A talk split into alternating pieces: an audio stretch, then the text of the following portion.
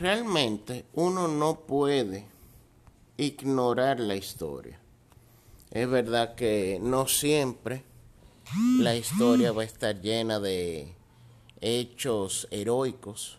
Ciertamente va a haber hechos vergonzosos, eh, va a haber notas de dolor, notas de sangre, pero todo eso es lo que constituye el resultado final, o sea, o una nación o la historia personal es lo que constituye cada uno de nosotros. Y justamente lo bueno y lo malo de esa historia es lo que te permite llegar a quien eres hoy en día, sea estado, sea persona.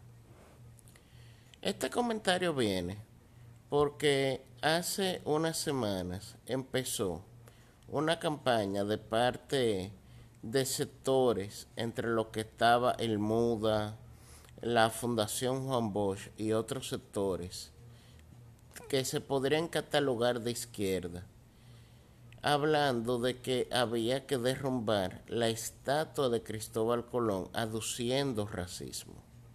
Ellos decían que Cristóbal Colón, como fue un genocida y un asesino, no merece tener una estatua.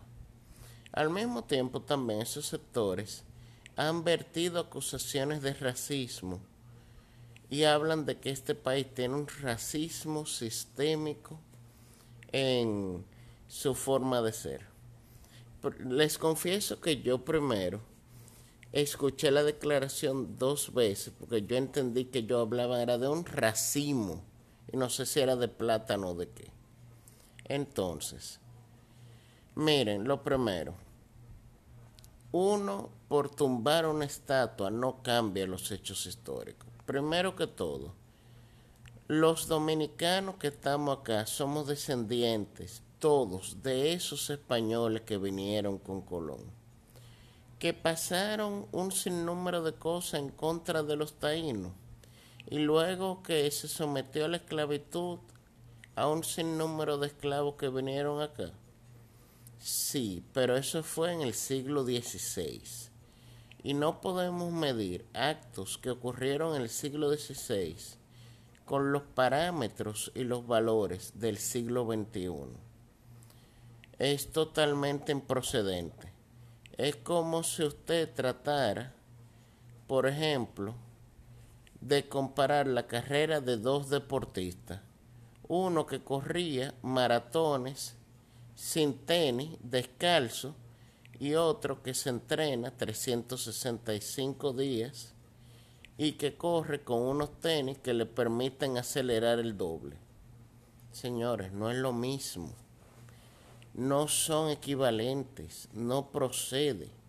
Y con respecto a la acusación de racismo, señores, la República Dominicana, a diferencia de la mayor parte de los países de Centroamérica y del Caribe, nunca tuvo una guerra motivada por racismo. Aquí nunca hubo una guerra de blanco contra negro, o negro contra mulato, o blanco contra mulato, o indio contra algún sector. Por una sencilla razón, aquí todo el mundo se casó con todo el mundo desde el tiempo de la colonia. Y aquí en cualquier familia tú encuentras blancos, negros, jabao, mulato. Tú encuentras, en fin, todos los colores del arco iris que pueda tener una piel humana en una misma familia dominicana. Aquí no hay racismo. Aquí hay otro fenómeno que sí debe eventualmente corregirse, que es clasismo tú puedes ser negro retinto, negro eterno, forever black, casi tirando azul. Pero si tienes dinero, tú podrás realmente entrar donde tú quieras. Y tú puedes ser blanco, rubio, de ojos azules, que parezcas un actor de cine. Pero si tú no tienes un peso encima, a ti te va a llevar el maligno con todo y tridente. O sea, señores, este es un país clasista, no racista.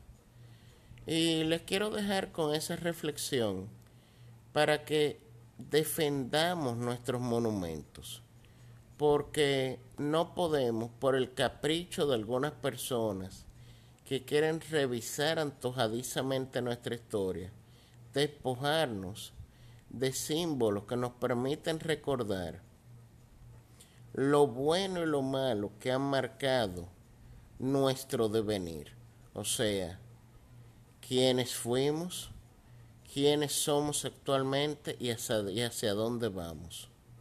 Y es nuestro deber construir un consenso con respecto a esa historia para que nuestro capítulo de esa historia sea la base sobre la cual nuestros descendientes tengan un mejor país, pero ellos tampoco pueden desconocer de su historia.